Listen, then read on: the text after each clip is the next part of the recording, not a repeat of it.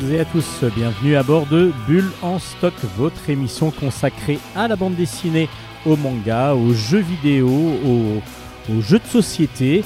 C'est Steven au micro et nous sommes ensemble pour plus d'une heure afin que je vous présente et que nous vous présentions des univers graphiques que nous aimons découvrir et surtout partager avec le plus grand nombre.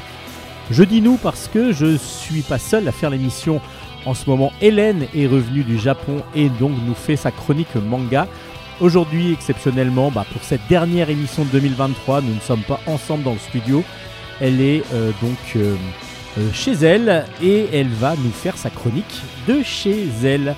Ensuite, je vous présenterai des albums de bande dessinée et puis voilà, ensuite, ce sera l'émission de 2024, la première émission de 2024. Donc du coup, on va se laisser aller pour cette dernière émission de 2023 avec pas mal de sorties encore.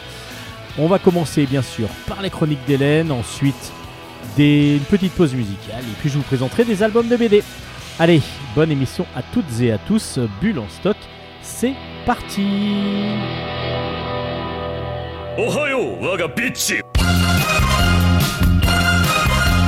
Chronique manga.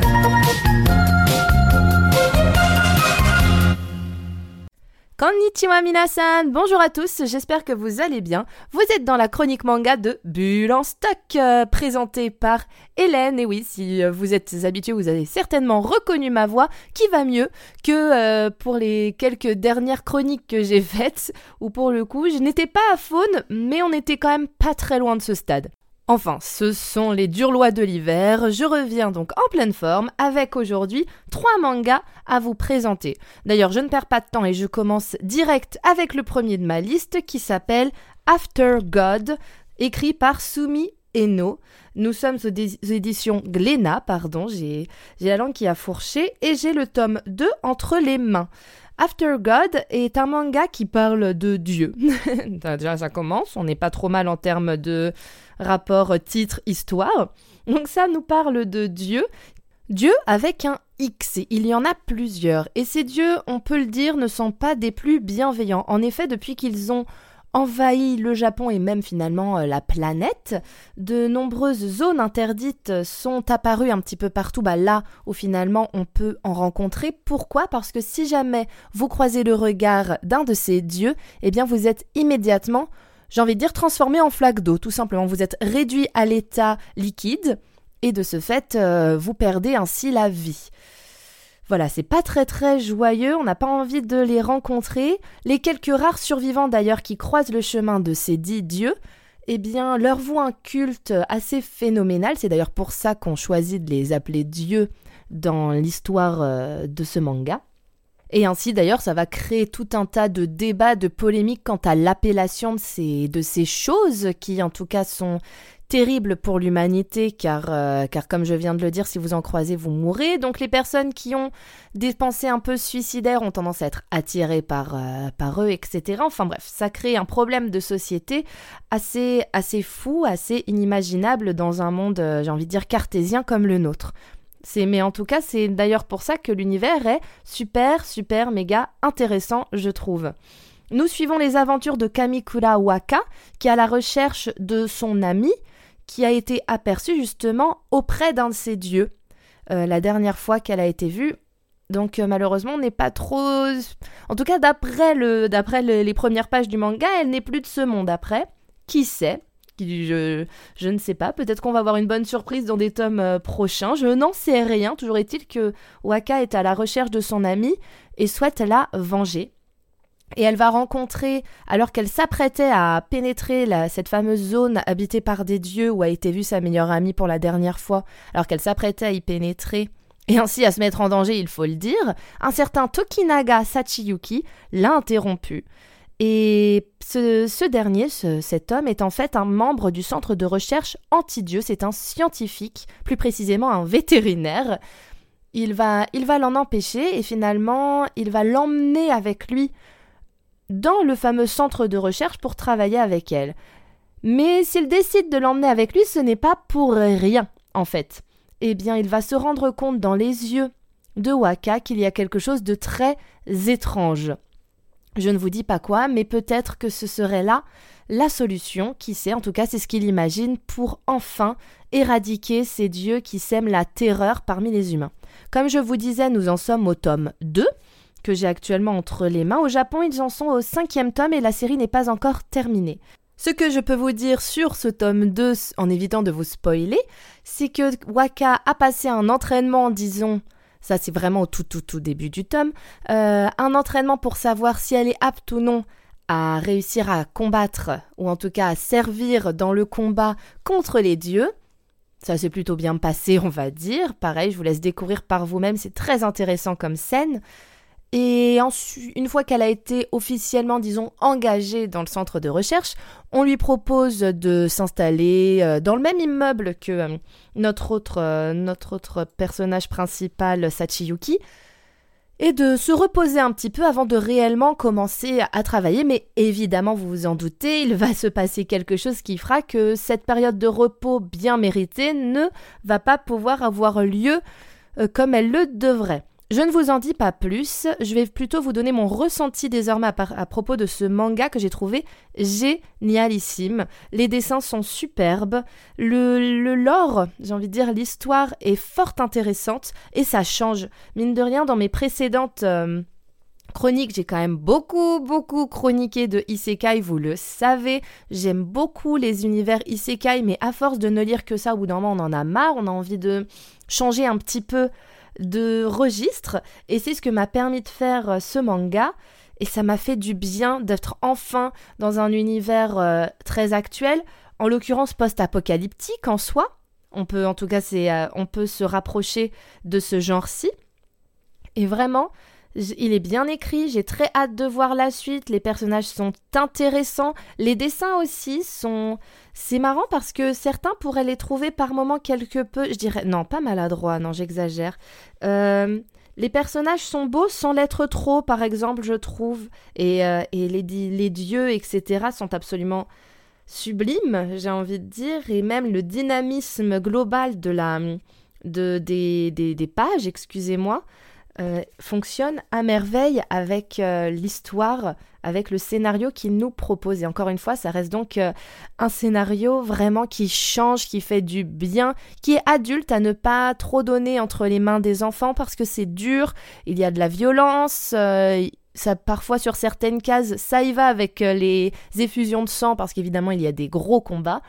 À partir du, un grand ado peut le lire, j'ai envie de dire début lycée, je dirais. Voilà, pour ne pas paraître euh, trop laxiste, j'ai envie de dire. J'ai dû lire quand j'étais au collège ce genre d'œuvre certainement, mais de base, ce n'est pas un manga qui est adapté, j'imagine, à ce genre de public. Grand ado, adulte, c'est peut-être quand même un petit peu mieux.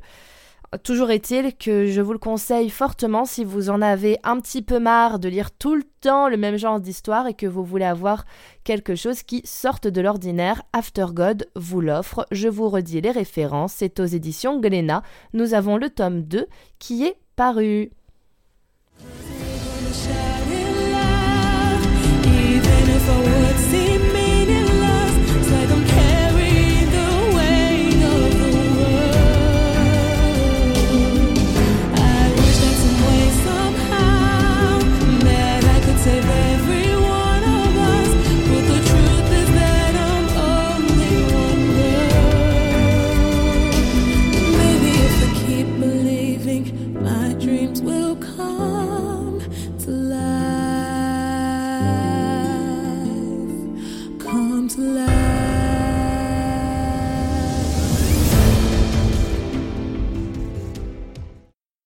Je reviens après ce bref interlude musical pour passer à ma série suivante qui est une suite d'un manga dont je vous ai déjà parlé, hmm, disons à peu près... Bah juste après que je sois rentrée du Japon en fait. Il s'agit de Number 6, c'était aux éditions Vega Dupuis et c'est écrit par Atsuko Asano et Hinoki Kino. J'ai le tome 3 en ma possession c'est dans la collection Shoujo. À noter que cette série est terminée au Japon en 9 tomes, donc c'est idéal pour les personnes qui n'ont pas envie de se lancer dans une nouvelle série dont on ne sait pas quand est-ce qu'arrivera la fin. Non, là on le sait, la série est bouclée. Donc euh, moi personnellement, je sais que c'est exactement ce que j'ai tendance à rechercher quand je lis des mangas parce que bah euh, c'est compliqué de s'engager dans une série ultra longue. Il y en a tellement qu'après on ne s'en sort plus. Alors euh, de temps en temps, se lancer dans des séries un peu plus courtes où on sait qu'on aura quand même relativement rapidement la fin, bah c'est plutôt agréable. En tout cas, moi j'affectionne particulièrement ce genre de format. Tout d'abord, un petit résumé de l'histoire de ce manga qui en est donc, comme je l'ai dit plus tôt, à son troisième tome actuellement en France. Number Six est le nom de la cité où a grandi notre héros, Shion. C'est la cité la plus luxueuse de l'État où se déroule notre histoire. Mais en fait, on comprend vite que cette espèce de paradis qui a l'air d'être cette cité de Number 6, à noter que Shion a pu intégrer cette cité parce qu'il a un QI surélevé, donc lui et sa mère ont été entre guillemets promus dans, euh, dans cet état, j'ai envie de dire, dans cet endroit de, de l'État, donc dans la cité de Number 6, donc c'est ultra luxueux. Et on comprend vite qu'elle euh, est en réalité disons le fruit d'un régime ultra-autoritaire, élitiste, voire même eugéniste, oui j'ai fait une petite liste d'adjectifs, qui n'hésite pas à faire taire à jamais ceux qui remettent en question la moindre petite chose sur l'État. Et c'est ce qui va arriver à notre cher Shion qui va payer le prix de ses questionnements et finalement bah, de son QI super élevé parce qu'il se pose tout un tas de questions. Il a un côté très naïf, mais c'est cette naïveté qui va lui jouer des tours des suites de sa rencontre avec un certain Nezumi qui est présenté comme étant un fugitif et en fait qui s'est retrouvé par le plus grand des hasards alors qu'ils étaient tous les deux euh, enfants, si je me souviens bien, euh, ils ont 12 ans à ce moment-là alors que Nezumi fuyait, euh, alors qu'il fuyait là, comment ils appellent ça déjà? Excusez-moi. Les forces du maintien de l'ordre. Voilà. Alors que Nezumi fuyait les forces du maintien de l'ordre, il s'est retrouvé caché dans la chambre de Shion. Et donc ces forces vont s'en rendre compte et vont dégrader, si je puis dire, Shion et sa maman. Et ainsi, bah, ça va lui mettre un petit peu la puce à l'oreille sur la nature du, de l'état dans lequel il vit, qui n'est peut-être pas si euh, magnifique que ce qu'il a l'impression, en tout cas depuis Number 6. Et petit à petit, Shion va en fait se retrouver complètement sorti de Number 6 pour se retrouver dans ce qu'on appelle le quartier ouest Disons qu'on peut comparer ça à une déchetterie. Voilà, tous les rebuts de la société ainsi que tous les déchets de la société littéralement, les déchets au sens littéral, se retrouvent euh, dans ce quartier ouest et Shion va se retrouver à vivre avec Nezumi dans ce quartier-là. Je vous en dis pas plus sur les circonstances de, de comment et pourquoi il en est arrivé là parce que ce serait trop dommage de vous empêcher de découvrir cela par vous-même en lisant le manga.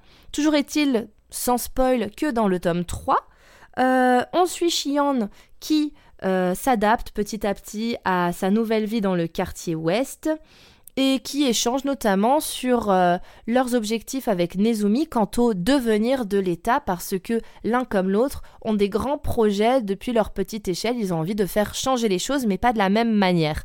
Et ils vont avoir des échanges assez tumultueux à ce sujet-là. Et en même temps que cela, des, eh bien, Safu, qui est l'amie d'enfance de, de Shion, va avoir, elle, des ennuis du côté de Number 6. Je ne vous en dis pas plus, je vous laisse découvrir par vous-même parce que oui, encore une fois, j'ai très envie que vous alliez lire par vous-même ce manga parce que je le trouve très bien. Autant dans le premier tome, j'avais trouvé que... Comment puis-je dire ça? J'avais trouvé que la mise en situation, la présentation de l'univers avait été faite un peu rapidement. J'ai compris les raisons de cela, c'est à la base une light novel. Donc euh, quand l'adaptation en manga s'est faite, peut-être qu'il y a eu un passage un peu rapide, disons, sur la mise en place euh, du lieu, parce qu'ils ont voulu tout de suite, disons, en, engrener, non, c'est pas ça que j'ai envie de dire, engendrer plutôt euh, le, scénario en lui-même, le scénario premier euh, du livre, c'est-à-dire l'histoire de Shion et de Nezumi. Donc sur le coup, j'avais été un petit peu frustrée, j'ai envie de dire les 30 premières pages du tome 1, donc c'est vraiment pas longtemps. Et finalement, on est pris par l'histoire qui est très intéressante. Les personnages sont ultra de chez ultra euh, attachants. Euh, chacun parce qu'ils sont vraiment particuliers, ils n'ont rien à voir entre eux, ils sont très bien écrits. Et finalement, bah, Shion et Nezumi, ont une relation assez particulière qui les rend d'autant plus attachants par leurs différences. L'univers est très beau, enfin beau dans sa disons, dans son réalisme de, de, cette, de cet euh, état, disons, dystopique, en quelque sorte. Oui, on peut parler clairement de dystopie dans cette histoire. Et je sais pas, je, trouve que c'est très bien fait. Je trouve qu'il y a beaucoup de sujets de société qui sont quand même mis en avant.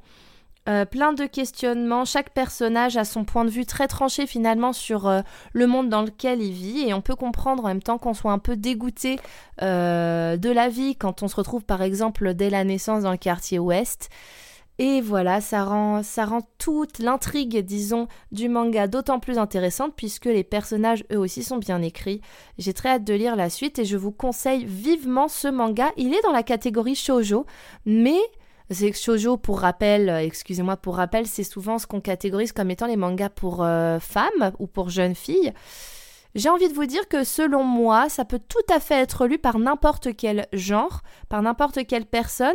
En termes de tranche d'âge aussi, ça va, même s'il y a quand même un peu de, violence. Et enfin, il y a aussi une espèce de, de, pandémie qui, quand, elle est, quand elle est représentée, est assez dure à voir. Donc pas dans des mains trop jeunes. De toute façon, l'histoire serait assez complexe à comprendre pour des mains trop jeunes. Mais dès le collège, je pense que c'est une lecture totalement adaptée.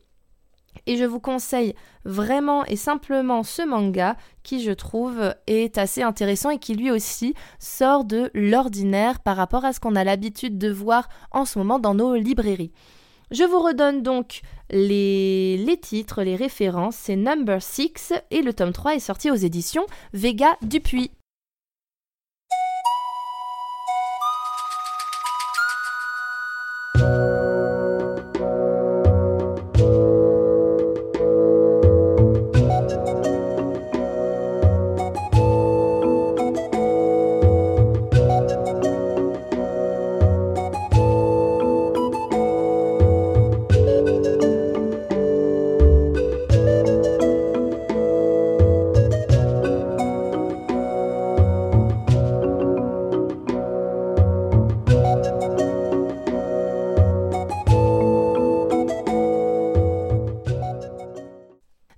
Ma chronique manga avec un K-Books, c'est-à-dire un manhwa qui a été originellement euh, publié sous format digital sur Webtoon, publié sur Webtoon par Wook Jagga, mais l'œuvre originale est du coréen Usonan, et cette œuvre s'appelle A Returner's Magic Should Be Special.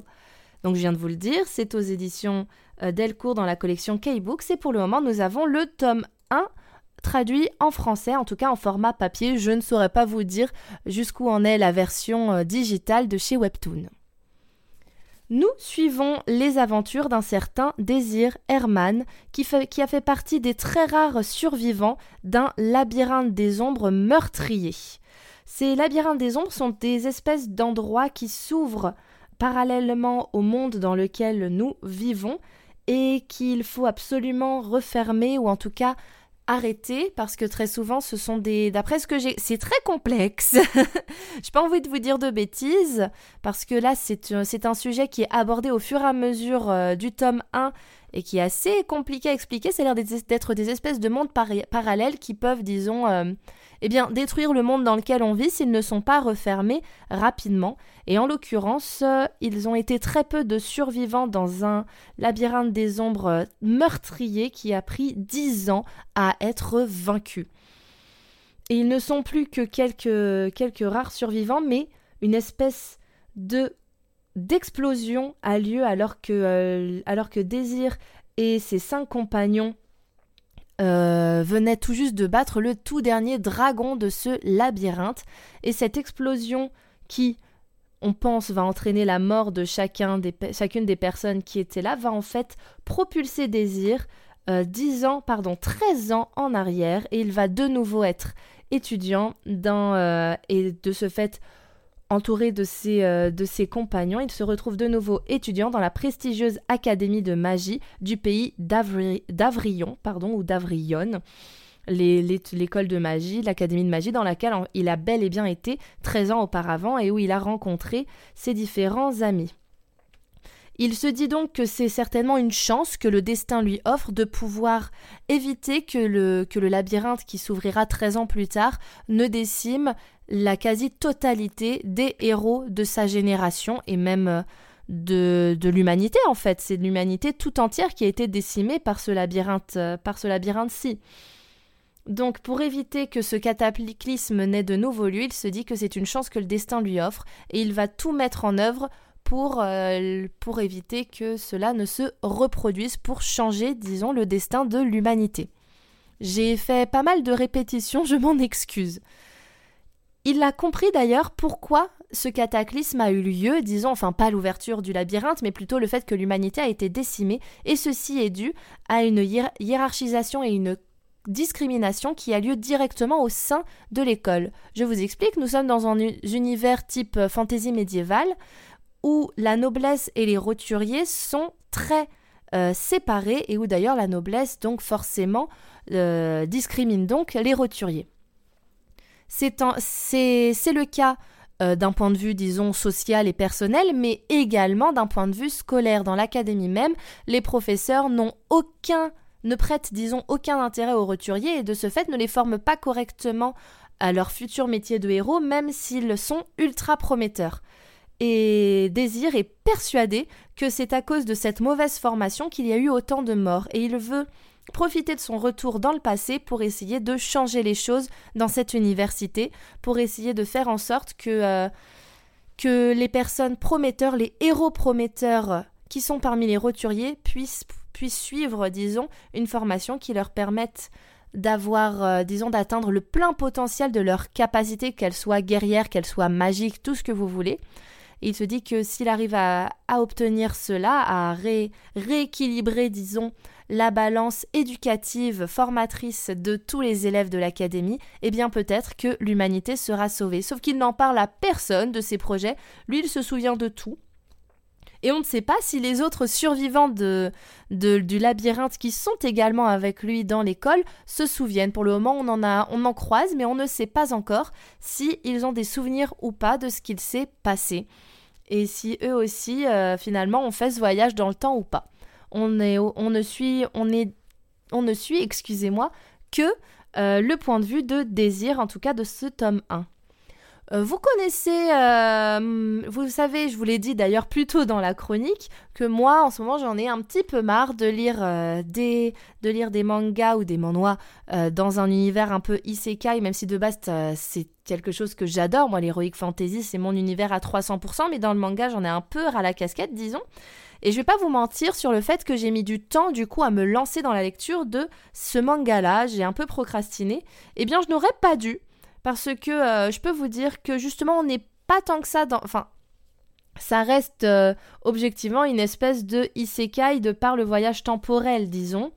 Euh, puisqu'il y a le côté qui fait que le personnage principal a déjà conscience de ses capacités magiques, etc., qu'il connaît déjà l'univers dans lequel il évolue, etc., mais ce n'est pas à cause d'une téléportation ou de je ne sais trop quel euh, dieu qui a décidé qu'il allait jouer avec euh, son âme, etc. Non, là c'est un voyage dans le temps, donc ça reste quand même un petit peu différent. Et j'ai été très agréablement surprise par la qualité de ce manhwa. Je comprends tout à fait pourquoi il a eu le droit à son adaptation papier. Forcément, comme toutes les, webtoons, on peut trouver au début que euh, les dessins sont parfois un petit peu maladroits, etc. Ça reste à la base de l'œuvre amateur, bien souvent. Mais l'évolution euh, se ressent très rapidement. Et je trouve que les ambitions du personnage principal sont intéressantes et que ça nous permet de voir une autre vision de, euh, tout ce qui est œuvre euh, ancrée dans l'héroïque fantasy. Je vous le conseille vivement si vous avez envie donc de lire une œuvre dans cette, euh, dans cette ambiance-là. C'est assez bien écrit. Enfin, c'est assez bien écrit. Je... c'est qui suis-je pour dire ça? Non, c'est vraiment pas mal du tout. On a envie de connaître la suite parce qu'en plus, à la fin de ce tome, il y a quand même euh, un vrai, disons, un vrai avancement qui a lieu, une vraie prise, euh, prise de décision qui se fait et qui promet qui promet à l'histoire d'avancer dans une direction on ne peut plus intéressante. Et, j'espère en tout cas que Désir euh, va réussir à, disons, briser un petit peu ce mur qui existe entre les roturiers et les nobles. Donc je vous redonne les références de ce manga, c'est A Returner's Magic Should Be Special et c'est aux éditions K-Books avec le tome 1 qui est paru actuellement en France. Je pense qu'on peut considérer que j'ai terminé ma chronique pour cette semaine. J'espère qu'elle vous aura plu. Euh, je vous dis à très vite avec de nouvelles lectures. J'en ai plein sous le bras et j'ai très hâte de vous les partager. D'ici là, prenez soin de vous. Matalaishu Vous venez d'écouter la chronique d'Hélène que l'on retrouvera ben, l'année prochaine en 2024 pour quelques émissions parce qu'après elle va repartir au Japon et encore plus longtemps que la dernière fois. Donc on risque de ne plus euh, tout de suite l'entendre. En tout cas, on va profiter d'elle encore au début d'année 2024. Allez, une petite pause musicale et ensuite on revient avec les chroniques BD. Alors pour ces chroniques musicales de cette euh, saison, je vous rappelle que ce sont des chansons tirées de films et ces films eux-mêmes sont tirés de bandes dessinées ou en tout cas ont un lien avec une bande dessinée. Donc à vous de découvrir la chanson évidemment, mais aussi de quel film il est euh, tiré et ensuite de la BD évidemment auquel il fait référence.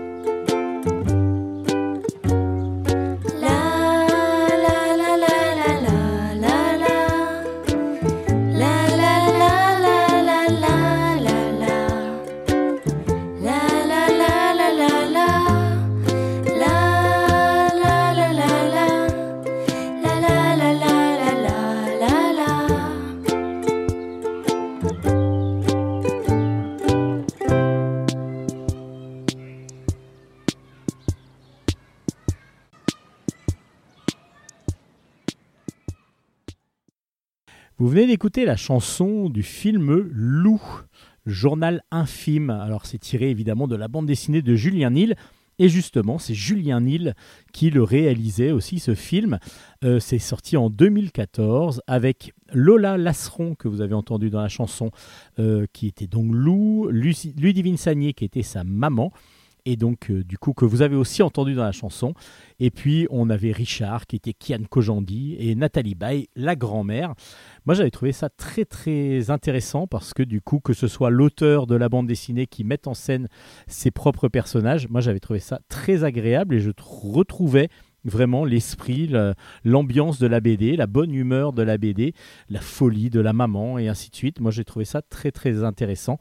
Et donc, du coup, ce loup journal infime, ben, en écoutant même la chanson, j'ai envie d'aller retourner voir le film. Donc, euh, je pense que c'est ce que je vais faire dès ce soir. Loup journal infime, donc, du coup, c'était la musique du jour. Allez, on passe maintenant au jingle BD pour les chroniques BD. Chronique bande dessinée. Je vais tout d'abord prolonger un petit peu la rubrique d'Hélène avec la théorie du chaos. C'est de Mathieu Rennes aux éditions Vega Dupuis. C'est le premier tome qui est sorti. Ça s'appelle Bienvenue à Bajara. Euh, Mathieu Rennes est un auteur de bande dessinée franco-belge, mais qui se met euh, donc dans un format manga.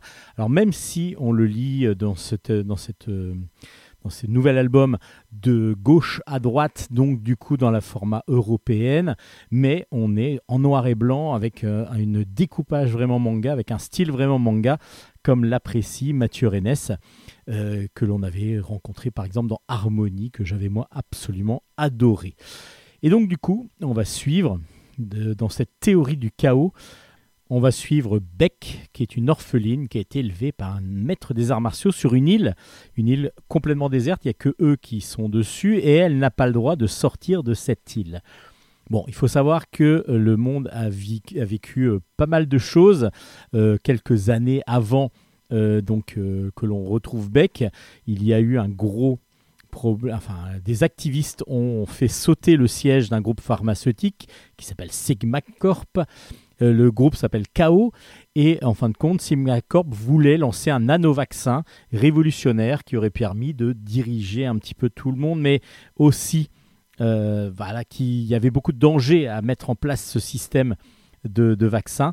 Et donc, le, le, comment dire, le groupe KO a décidé de détruire ce, groupe, ce groupement pharmaceutique pour que petit à petit la, nature reprenne le dessus et que du coup on ait plus d'emprise, euh, moins d'emprise sur la nature et que justement l'emprise, euh, la, nature reprenne petit à petit euh, contrôle de ce qu'elle devait contrôler. Là ensuite, ça c'est la première partie, donc qui est assez courte, mais on va voir que ça va avoir des incidences et qu'il y a des changements qui sont faits dans ces à partir de là. Donc euh, on se retrouve quelques années après, comme je disais, une vingtaine d'années après même, et elle va, Beck, donc, euh, est sur son île, et puis un jour son mentor, euh, son maître des arts martiaux, va disparaître.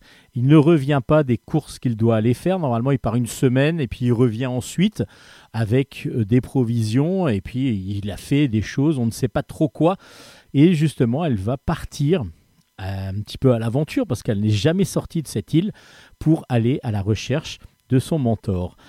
Elle va arriver dans une ville qui s'appelle Bajara et euh, du coup elle va devoir bah, survivre là-bas, donc découvrir déjà ce qui se passe et petit à petit de d'information en information, elle découvre déjà comment on vit dans une ville que tout le monde n'est pas obligatoirement fréquentable et puis, pour pouvoir survivre, elle va utiliser ses prouesses en arts martiaux et elle va défrayer la chronique parce que du coup, elle va battre des ennemis qui sont beaucoup plus, enfin des adversaires plus que des ennemis qui sont beaucoup plus puissants qu'elle de base, mais elle, grâce à sa maîtrise des arts martiaux, va pouvoir euh, donc euh, les défaire. Et elle va donc petit à petit comme ça avancer pour essayer de découvrir ce qui est devenu son mentor elle va donc, pour pouvoir avoir davantage d'informations, rentrer dans euh, l'UWC, l'Ultimate Warrior Challenge.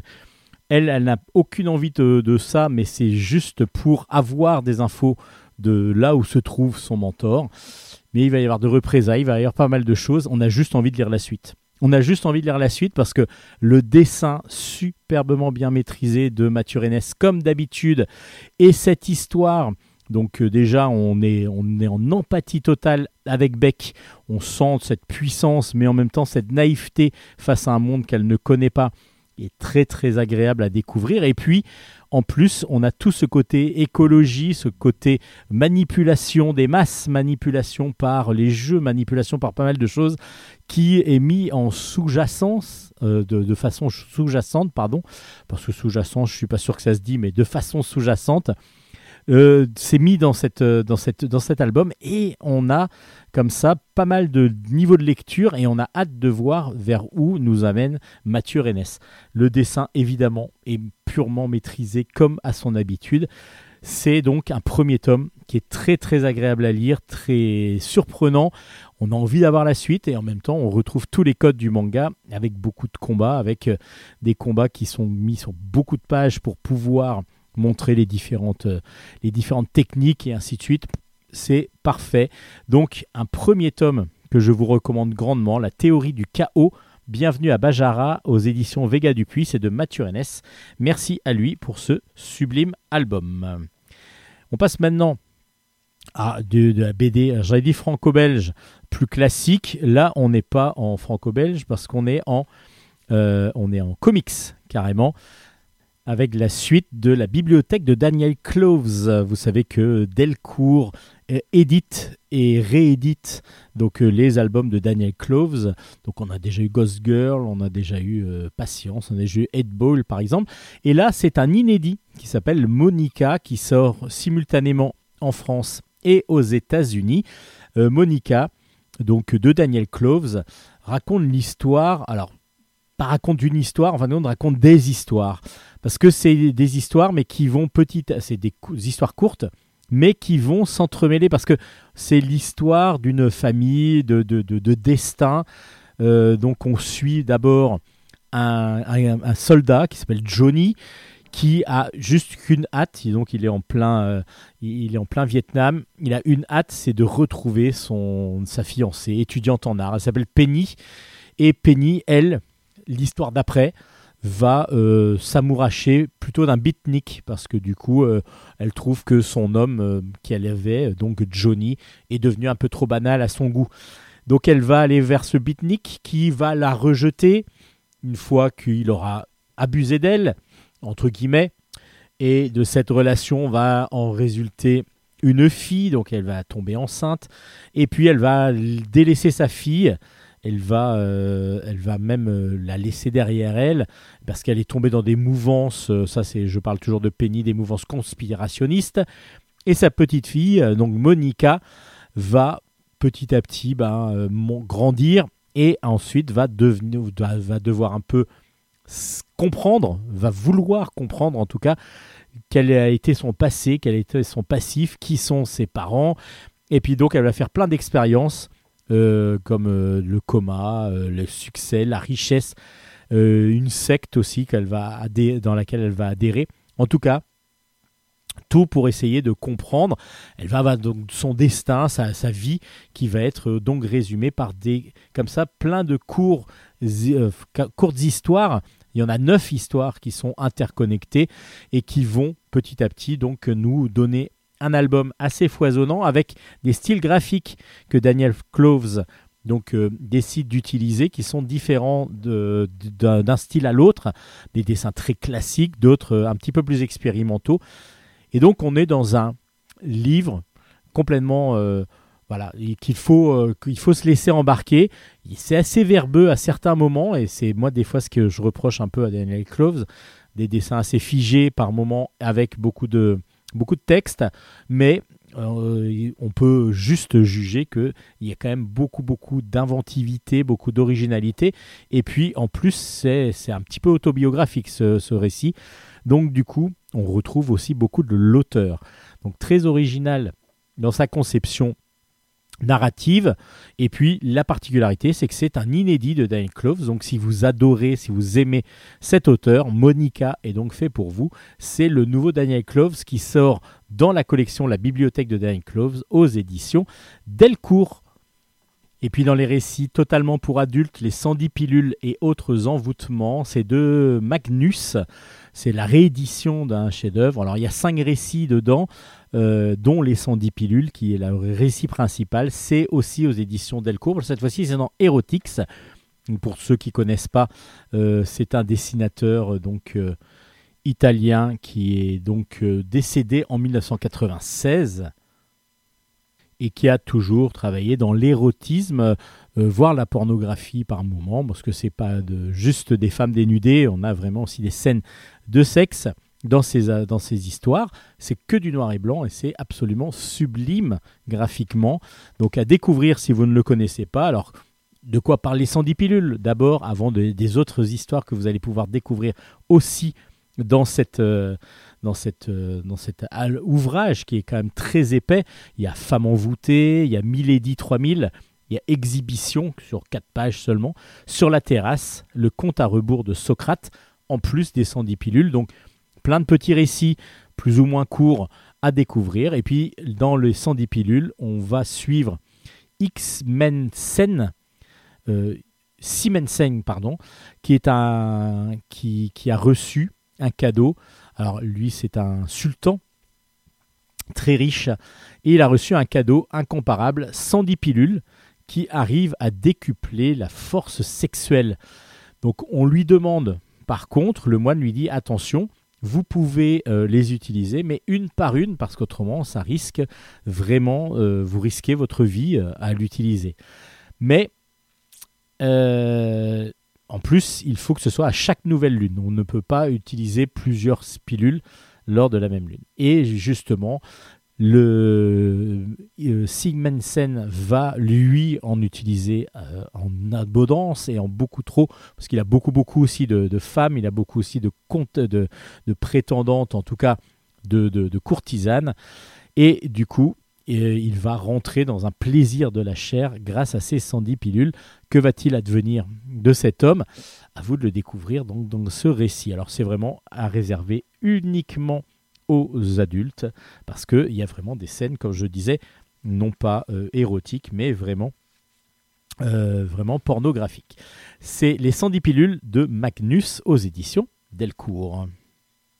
Et pour rester dans le pornographique, euh, Connie la barbare, les bijoux du transistant, c'est le deuxième tome de, cette, des aventures de Connie, de Gianluca Macconi, et c'est aux éditions Tabou Édition.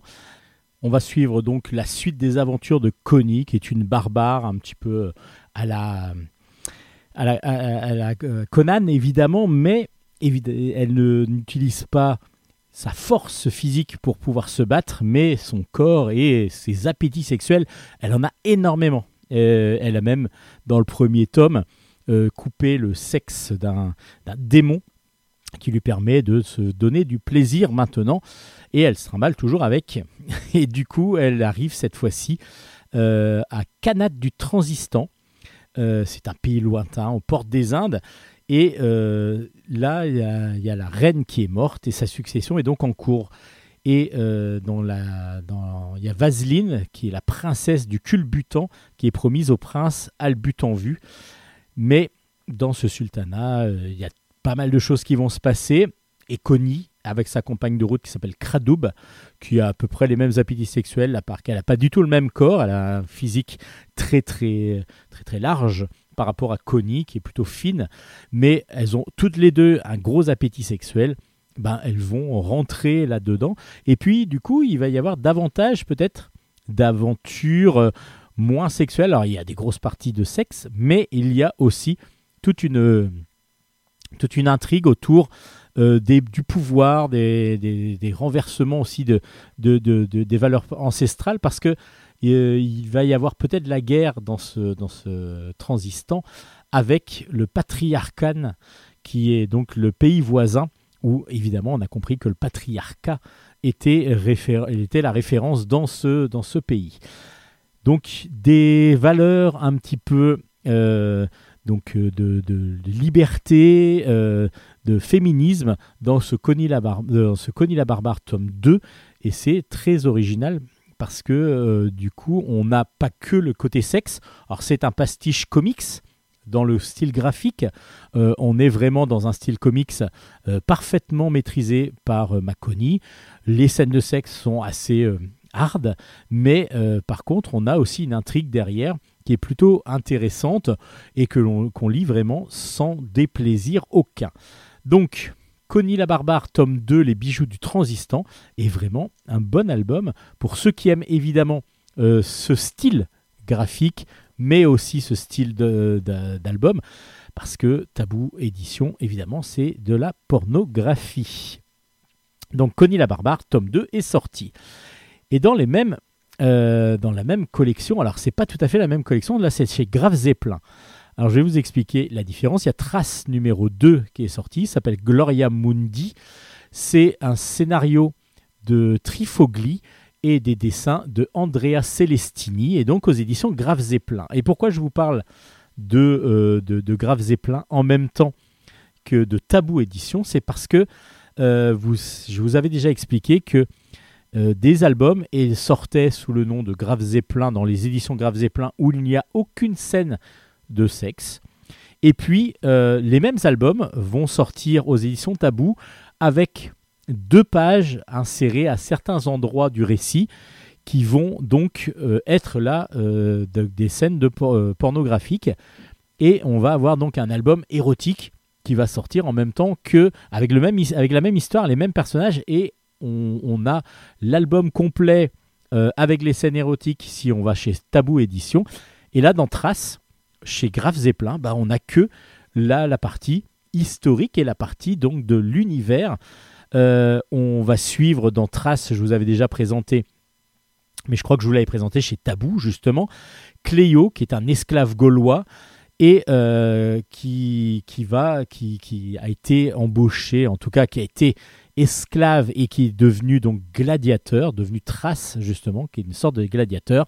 Et il avait été élevé avec une jeune fille une patricienne qui s'appelle euh, Adriana. Et ça y est, elle, elle, est montée dans le niveau euh, de la cour, etc., euh, chez, à Rome.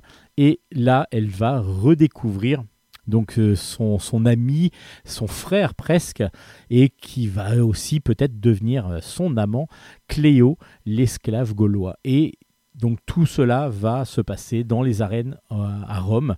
Et on va suivre Cléo qui va lui combattre et on va suivre Adriana qui va essayer de, euh, déjouer un petit peu les différentes euh, les différents euh, problèmes qu'il peut y avoir dans ce monde où elle est dans la haute société romaine.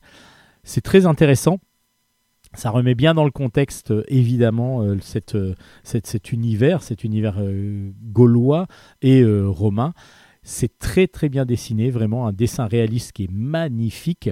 Et puis, ben, si vous avez lu euh, la partie tabou euh, du premier tome, vous, ça manquera un petit peu. mais vous voyez où, ça, où se trouvent les, scènes érotiques. Par contre, si vous aimez juste euh, les, sans de sexe, justement, les, aventures autour de la Rome antique, ça sera fait pour vous et avec beaucoup de combats, très très bien réalisé, très très bien dessiné.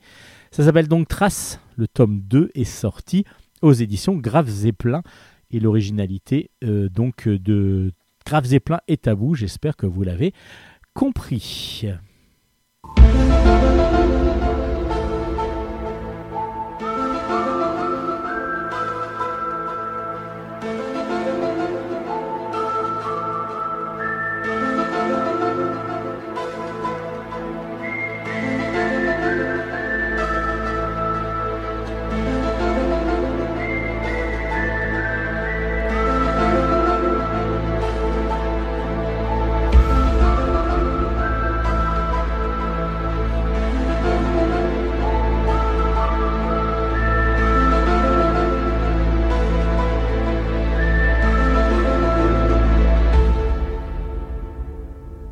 Peu de chansons maintenant avec euh, le, roi de la soul, enfin un des rois de la soul, Otis Redding. C'est euh, des scénarios de Frédéric Adrian, euh, Tony Lorenzo, avec des espaces documentaires de Frédéric Adrian et un collectif de dessinateurs, parce que vous savez que c'est dans la collection donc des docu-BD aux éditions Petit à Petit. donc dans les collections DocuBD, à chaque fois on va avoir une partie de, de la vie de Otis Redding. là, là c'est Otis Redding, mais ça aurait pu être les Pink Floyd et ainsi de suite. Il y a eu pas mal déjà d'albums sur les docu BD. Donc scénarisé par deux, scénaristes cette fois-ci.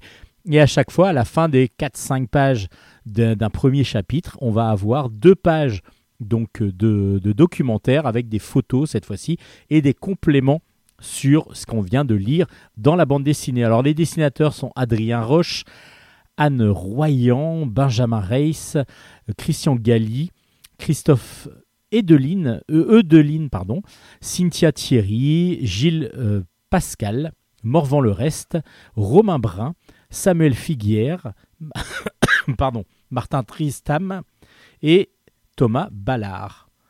Et grâce à ces différents petits chapitres de récit, on va suivre le chanteur Otis Redding, qui a donc marqué de son empreinte la soul en 7 ans de carrière seulement. Et ça, c'est justement quelque chose que l'on apprend dans cette...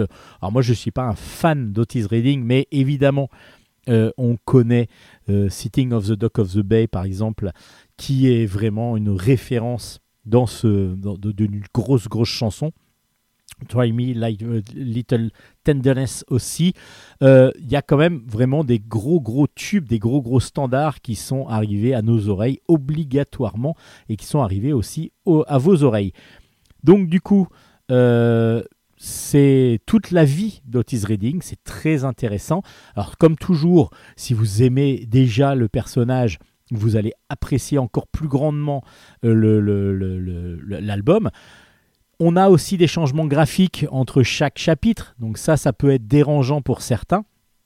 Moi j'aime bien parce que des fois quand on a un style graphique qu'on apprécie un peu moins, le, chapitre d'après ben, on l'apprécie peut-être davantage. Chacun euh, par contre utilise sa patte, donc du coup c'est plutôt intéressant. Mais on a quand même un fil rouge avec une histoire, l'histoire de Tease Reading justement dessinée par différents dessinateurs. Et puis moi, je sais que je ne connaissais pas trop le personnage, je connaissais quelques-unes de ses chansons. J'ai beaucoup beaucoup apprécié Otis Redding euh, parce que j'ai découvert plein de choses. C'est ça qui est aussi intéressant. Donc dans ce docu BD Otis Redding, le soul, la soul pardon, dans la peau, vous allez le découvrir aux éditions petit à petit. Toujours aussi bien réalisé, avec des styles graphiques, comme je vous disais, différents, donc difficile de juger d'un style graphique en particulier, mais toujours, si vous aimez le sujet, toujours très intéressant. J'en ai encore deux autres à vous présenter très prochainement. Euh, ben, dans la prochaine émission, je pense que je vous parlerai du métal et puis d'autres choses encore. En tout cas, Otis Redding, La Soul dans la peau, oui, c'est ça, La Soul dans la peau, est sorti aux éditions petit à petit. Et on va rester dans la chanson, mais là dans l'art lyrique avec La Calas et Pasolini, Un amour impossible. C'est aux éditions euh, Dupuis dans la collection Air Libre. C'est de Jean Dufaux au scénario, Sarah Briotti au dessin. Donc euh, c'est à l'occasion de, du centenaire de, Maria Callas. Donc euh, Maria Callas aurait eu 100 ans.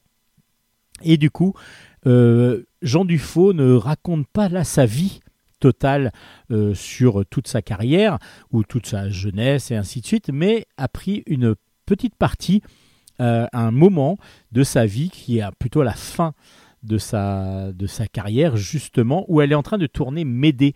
Médée euh, est un, donc un, film où elle va chanter, elle va jouer la comédie sous la direction de Pier Paolo Pasolini un grand, grand, euh, évidemment, poète italien, réalisateur et, et, dramaturge, en tout cas vraiment un, grand artiste italien assez euh, provocateur. Et ces deux-là se rencontrent donc dans les années 60, euh, donc euh, autour de sur, ce film-là, et de là va naître un, amour, mais complètement platonique, et on va suivre cet amour.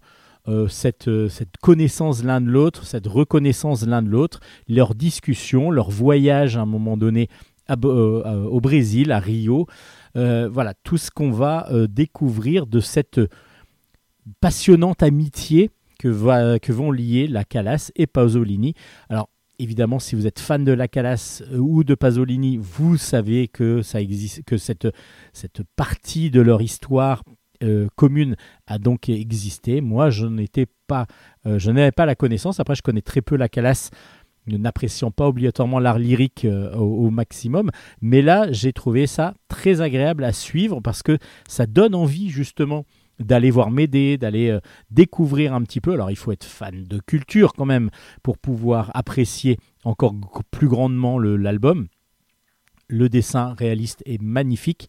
Les couleurs sont très très belles. Je trouve que Sarah Briotti, qui est euh, donc une dessinatrice qui vient de Rome, et a vraiment beaucoup beaucoup de talent euh, et en plus elle a une légèreté je trouve euh, dans, la, dans les postures dans les, dans les couleurs et, et, je trouve que voilà il y a beaucoup de tendresse et de poésie dans son dessin.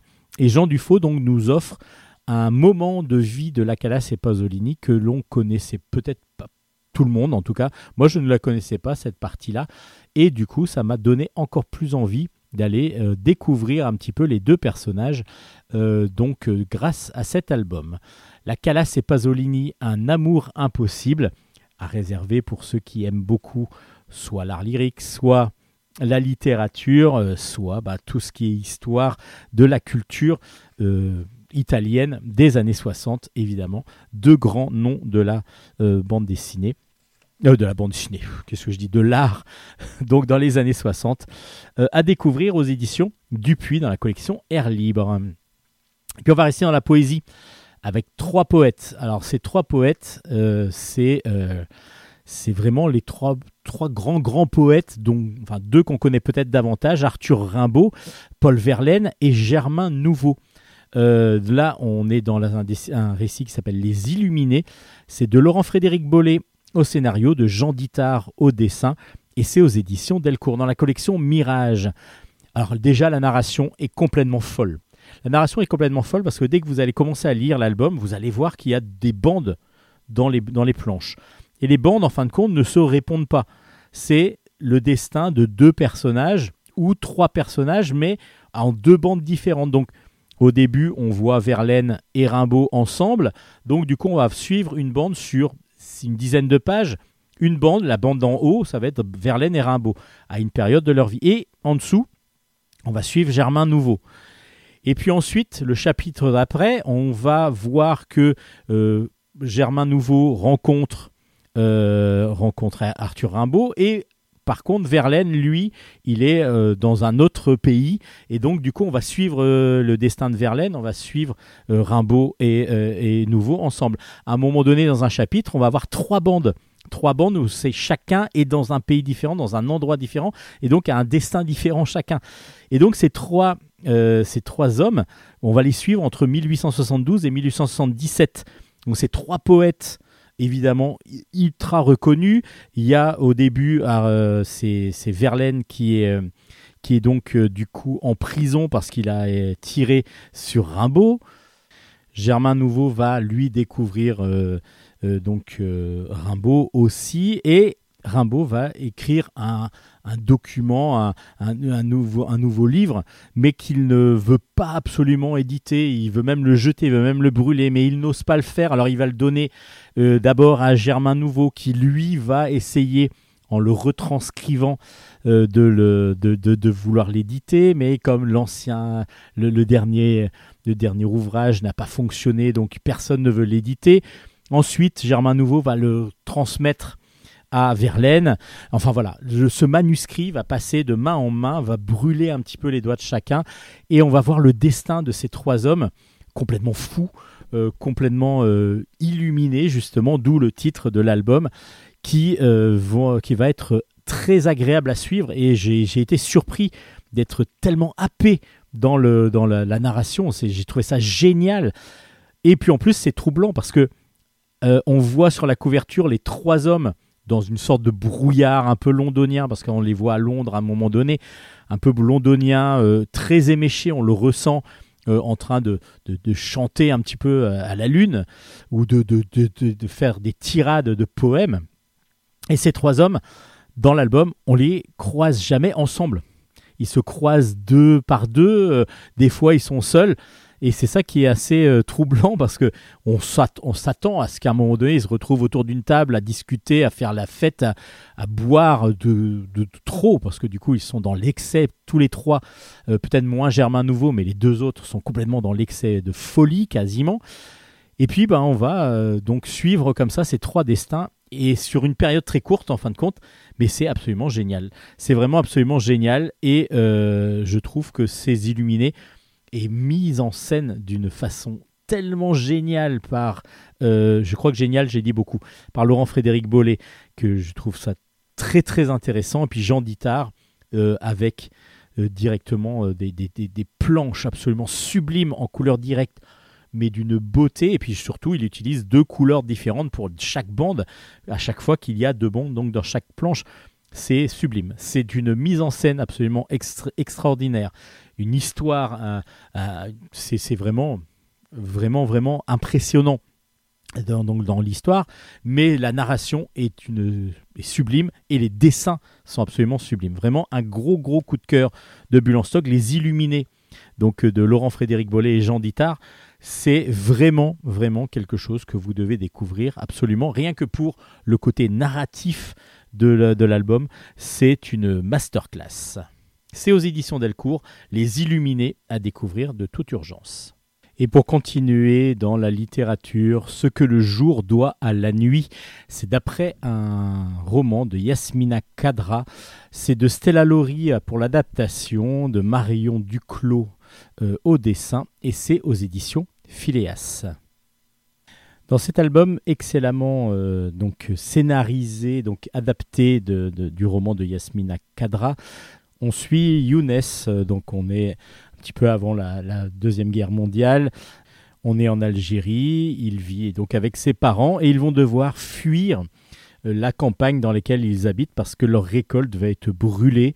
on ne sait pas trop pourquoi, mais en tout cas, ils vont devoir aller se réfugier à Oran, la grande ville qui est le plus proche de là où ils sont. Et ils vont vivre là-bas dans la misère, le dénuement le plus total. Le père va essayer de, par grande fierté de, s'en sortir par lui-même. Mais malheureusement, à un moment donné, il va être obligé de confier son fils. Donc Younes à son, à son frère. Et donc Younes se retrouve chez son oncle qui vit, lui, en tant que pharmacien à Oran euh, avec euh, une femme française et Younes va donc intégrer le, ce qu'on appelle une communauté de Roumi, Roumi qui vont devenir donc les Français d'Algérie et qui vont devenir les Pieds Noirs ensuite, dont on connaît bien sûr euh, le nom. Il va là-bas vivre sous un autre nom parce que du coup la, sa tante décide de l'appeler Jonas et il va vivre une jeunesse un petit peu d'insouciance et on va suivre comme ça après la guerre enfin, la guerre, mais on va suivre surtout à l'après-guerre, où euh, son oncle va devenir fou, on ne sait pas trop pourquoi, mais lui en tout cas ne le sait pas pourquoi, mais on sent que le fait d'avoir été arrêté parce que il avait des idées indépendantistes, en tout cas c'est ce qu'on lui a reproché à son oncle, il va le, va le rendre après son incarcération complètement euh, fou et complètement euh, perturbé. Euh, et on va suivre donc euh, les aventures de Younes, qui, euh, donc de Jonas ensuite, qui va se lier beaucoup d'amitié et on va comme ça voir aussi tout l'aventure de ces Français qui vivent un petit peu à l'écart, avec beaucoup de richesses au départ en Algérie, et petit à petit la montée de l'insurrection algérienne et donc les difficultés qu'il va y avoir pour ces fameux pieds noirs à, se, euh, bah voilà, donc à, se sentir et dans le, dans le pays et aussi à ne pas être rejeté. on va suivre à travers les yeux de Younes et à travers son histoire toute cette levée d'insurrection euh, et c'est vraiment très très bien fait parce que euh, c'est toujours très agréable de suivre donc quelque chose de fictionnel donc dans la réalité donc on est vraiment dans l'histoire mais évidemment l'histoire de Jonas Younes est fictionnel. Les dessins de Marion Duclos, euh, très agréables à suivre avec une liberté, je trouve, dans le trait, est vraiment très très impressionnant et vraiment très agréable à lire. Et puis en plus, les couleurs donc, euh, nous donnent des couleurs très chaleureuses la plupart du temps. on sent le soleil, mais pourtant il y a la gravité derrière des événements qui petit à petit arrivent. Donc on a l'insouciance, on a la gravité des événements, on a plein de choses qui euh, nous donnent beaucoup d'émotions dans ce livre qui s'appelle Ce que le jour doit à la nuit un excellent ouvrage aux éditions Phileas d'un duo d'autrices euh, que je vous recommande grandement, Stella Laurie et Marion Duclos.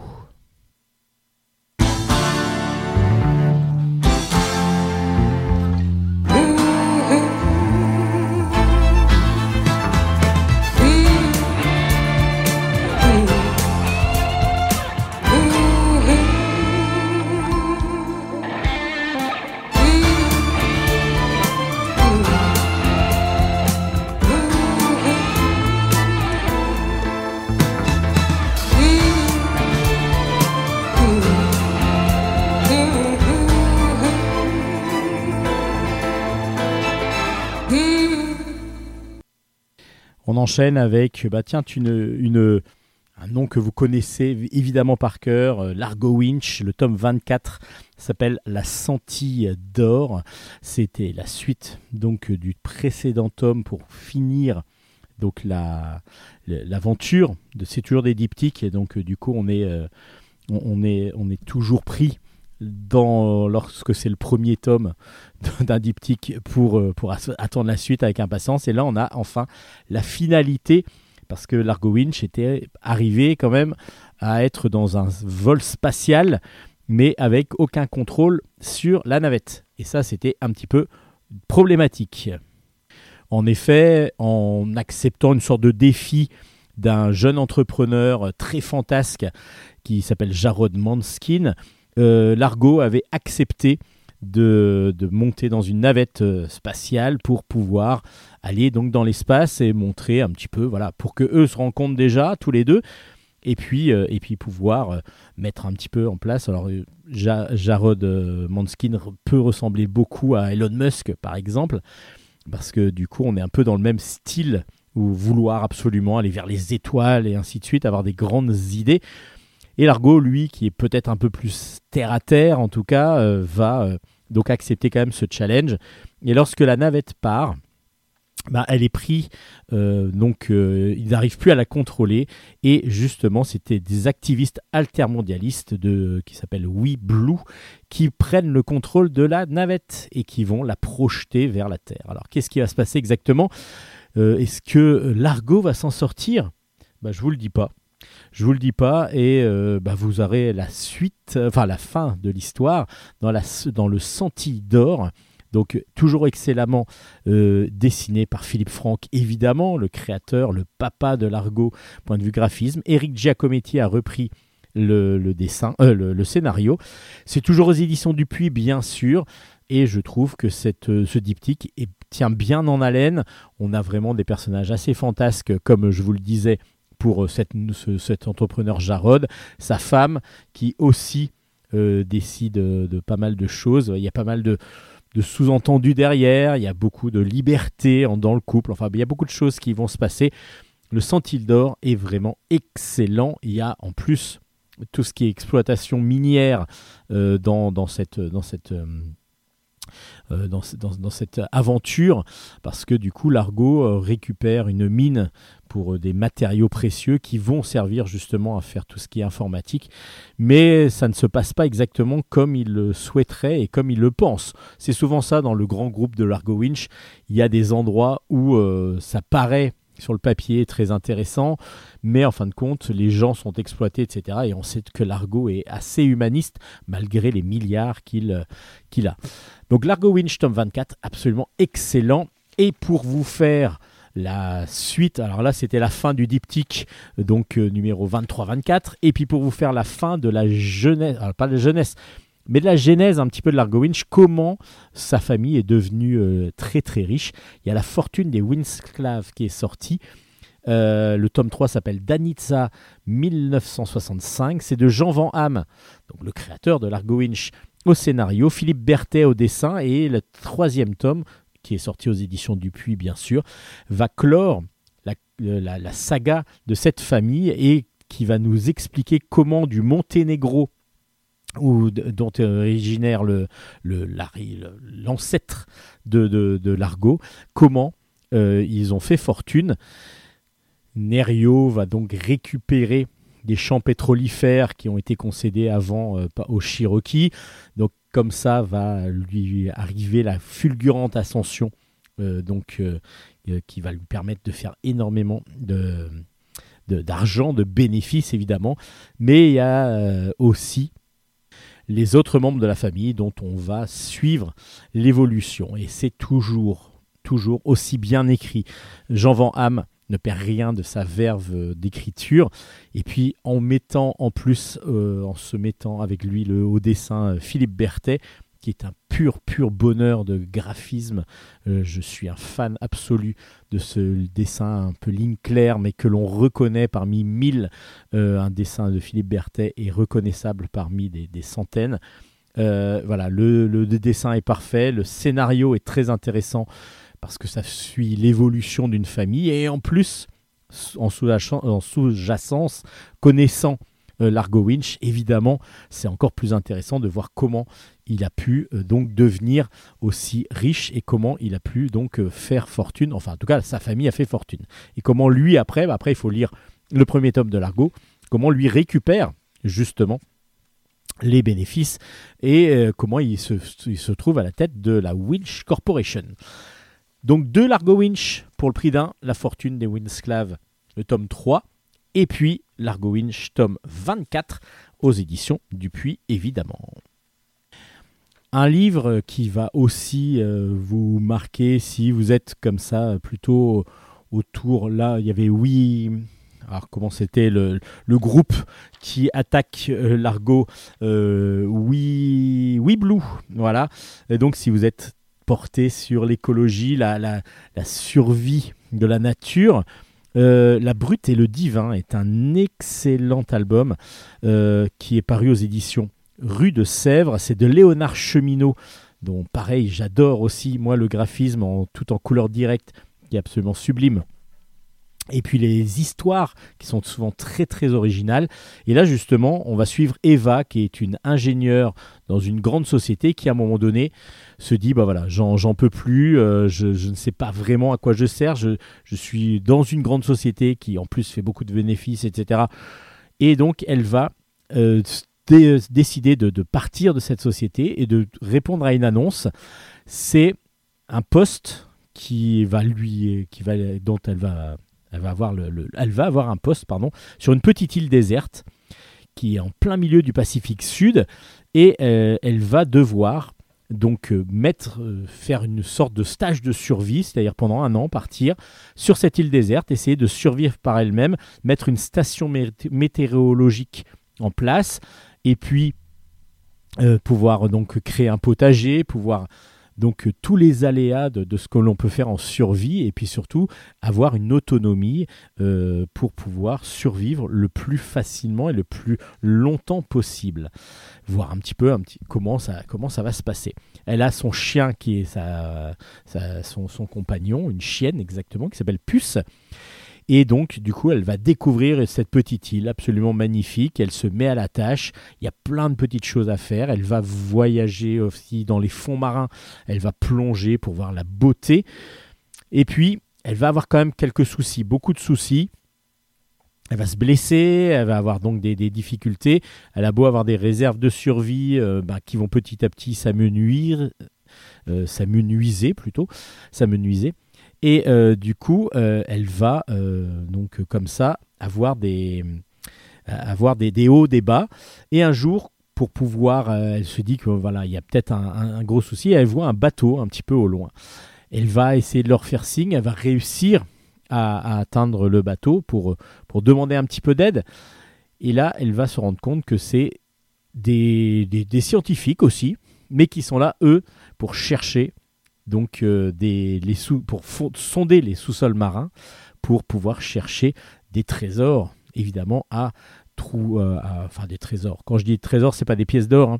c'est euh, du pétrole, des, minerais et ainsi de suite, pour pouvoir faire le maximum de profit. Et évidemment, les deux entités, que ce soit le, les scientifiques qui sont sur le bateau et la scientifique qui est là pour préserver la nature. Leurs deux visions sont complètement différentes et évidemment il va y avoir un choc qui va se produire. La brute et le divin, absolument magnifiquement dessinés. Euh, c'est superbement bien écrit parce que du coup on est pris dedans dès le début.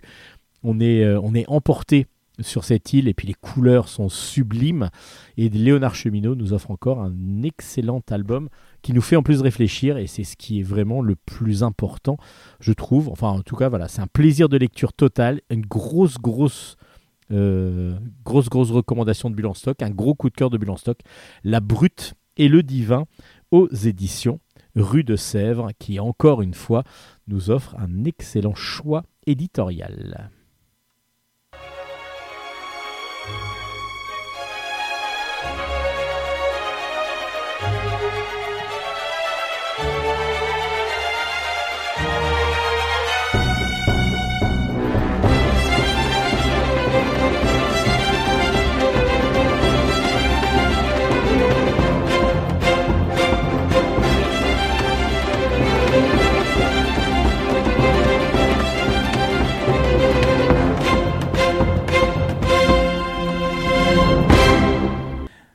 On part maintenant ben, direction un peu la nostalgie, en tout cas pour moi.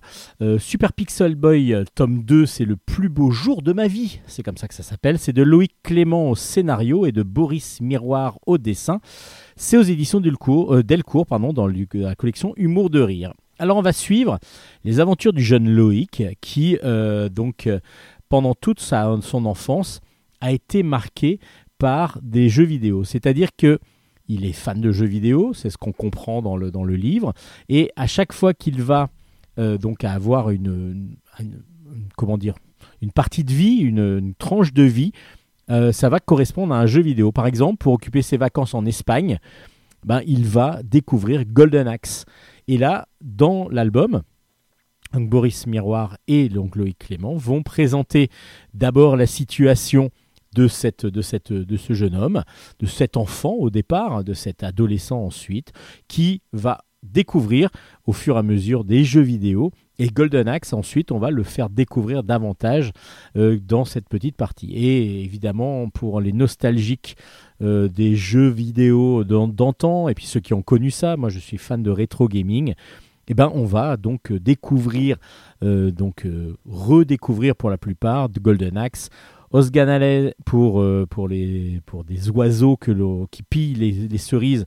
Osganale, c'est un système de tir sur la, télévision et donc du coup évidemment ça fait référence au tir qu'on voudrait faire sur les pies qui viennent bouffer les cerises.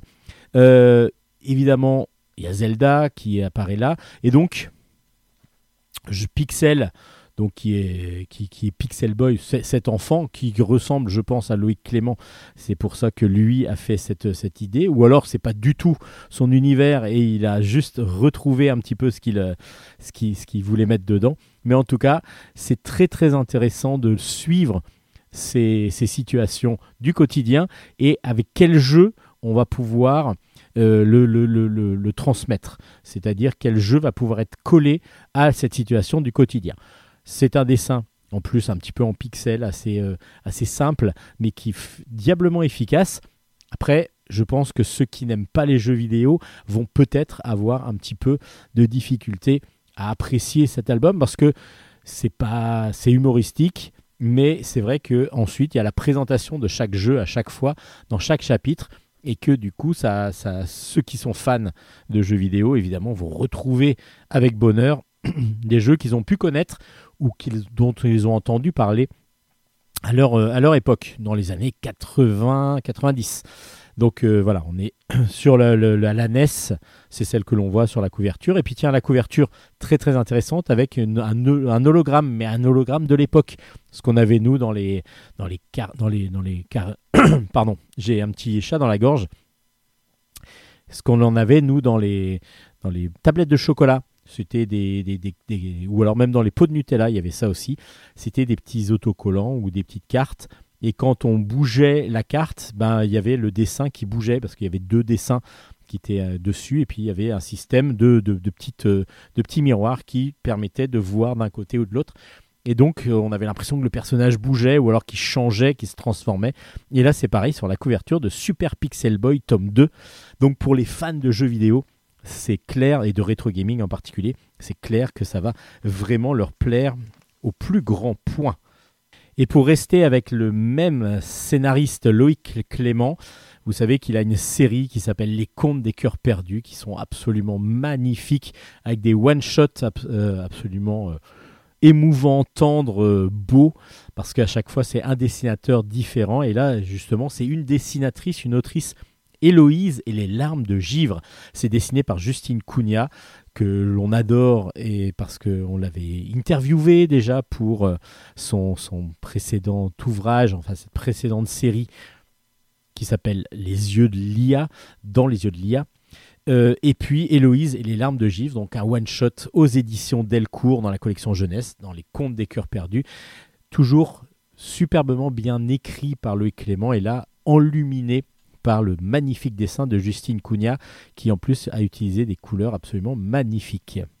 Dans cette aventure, on va donc suivre Héloïse, évidemment, c'est le nom du, de l'album, qui est une jeune amadriade. Alors, une amadriade, c'est une dryade, mais qui a l'incapacité de bouger de, l'endroit où elle est. Ce sont des créatures mythologiques, mais elles, doivent rester sédentaires. En effet, elles n'ont pas, par nécessité, les amadriades ne peuvent pas s'éloigner de leur arbre totem, euh, au risque que l'un et l'autre flétrissent puis meurent.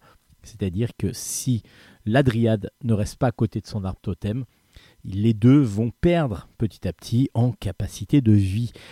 Et évidemment, le gros problème, c'est que Héloïse, elle, elle veut absolument découvrir le monde. C'est une aventurière, mais elle n'a absolument pas la possibilité de le faire. Mais la rencontre avec un petit golem qui a été abandonné va de être peut-être une raison pour pouvoir aller euh, s'échapper, s'évader un petit peu, et elle va trouver un stratagème pour pouvoir aller en voyage pour rendre ce golem, enfin retrouver la trace de la famille de ce golem. C'est très très beau. Alors pour une fois, et même s'il y avait eu déjà des, des, choses un petit peu dans l'imaginaire de, Loïc Clément dans cette série, pour une fois là on est vraiment sur de la fantaisie pure. De la fantaisie pure et on sent Justine Cunha absolument euh, donc euh, abreuvé de, cette, de ce style graphique qui convient parfaitement à, ce, à cet univers. Et on est, nous, subjugués et par les dessins, et puis on suit avec bonheur ce petit récit très simple, mais très très agréable, et en même temps avec comme je vous ai dit, beaucoup de plaisir visuel qui nous enchante absolument. Les Contes des Cœurs Perdus, je vous avais déjà présenté beaucoup de ces albums que j'ai toujours, toujours, toujours beaucoup appréciés. Héloïse et les larmes de givre est aussi à mettre dans cette catégorie des excellents one-shots de cette série que je vous recommande grandement. Héloïse et les larmes de givre, superbement bien scénarisé, magnifiquement dessiné. C'est une raison de l'avoir dans sa collection. Delcourt Jeunesse, Les Contes des Cœurs Perdus de Loïc Clément et Justine Cunha, Héloïse et les larmes de givre. C'est un peu tout en tout le désordre mais vous arriverez à tout remettre dans l'ordre, je pense.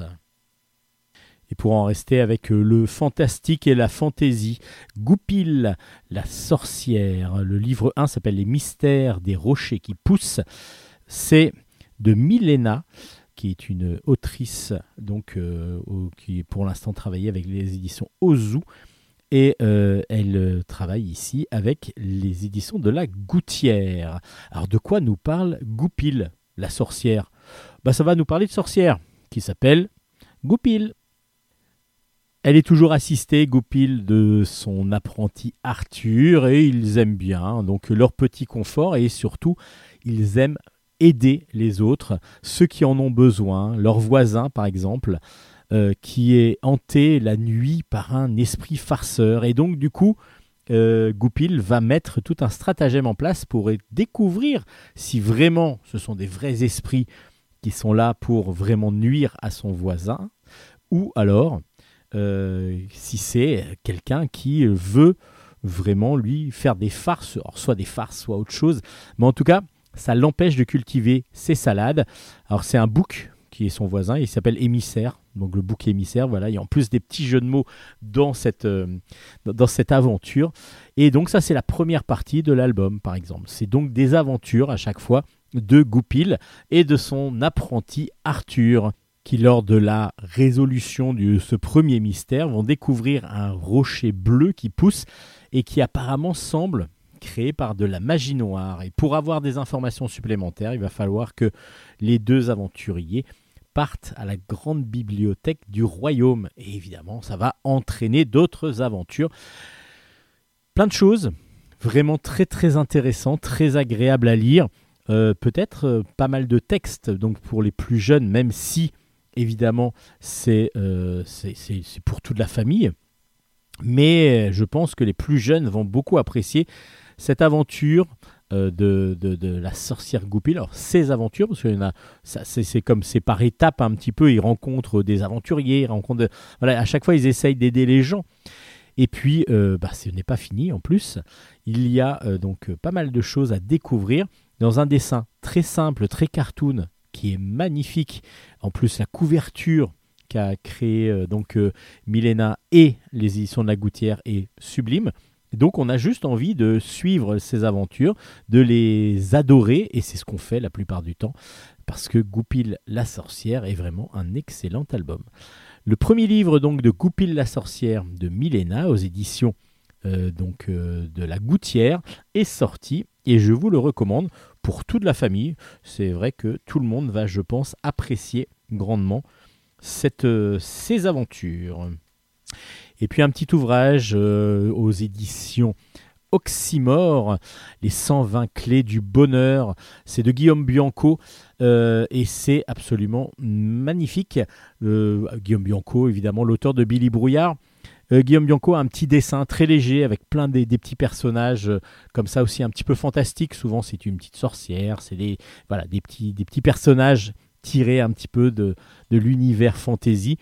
Et là, euh, il va nous proposer, Guillaume Bianco, donc un dessin qui illustre sur la page d'à côté une citation avec à chaque fois bah, une petite citation du jour, on va dire, qui est très agréable à découvrir. On a, il y a certaines qui nous font réfléchir, d'autres qui nous font un petit peu rigoler, mais c'est souvent très très euh, très très introspectif en même temps et assez instructif, donc toujours très agréable à lire. C'est voilà, on va piocher dedans plutôt que de lire tout d'un coup. On est vraiment sur des petits dessins noir et blanc, toujours aussi légers, toujours aussi agréable avec euh, tous ces petits personnages toujours euh, très finement dessiné et avec beaucoup de petites précisions euh, dans, son dans, dans, le style graphique. Donc euh, Guillaume Bianco s'est amusé à prendre des citations et à les illustrer par un petit dessin à chaque page. Très agréable, très, très intéressant aussi de découvrir ce, cet ouvrage. Moi, j'ai été surpris parce que je m'attendais à une plus une aventure et en fin de compte, non. C'est vraiment les 120 clés du bonheur, 120 citations qui pourront vous faire réfléchir et peut-être vous faire changer d'avis sur la façon d'être pour pouvoir être heureux dans la vie et de trouver le bonheur peut-être enfin. Donc du coup c'est dans la collection Métamorphose des éditions Oxymore et donc bah, c'est de Guillaume Bianco évidemment, un grand grand de la bande dessinée plutôt enfantine.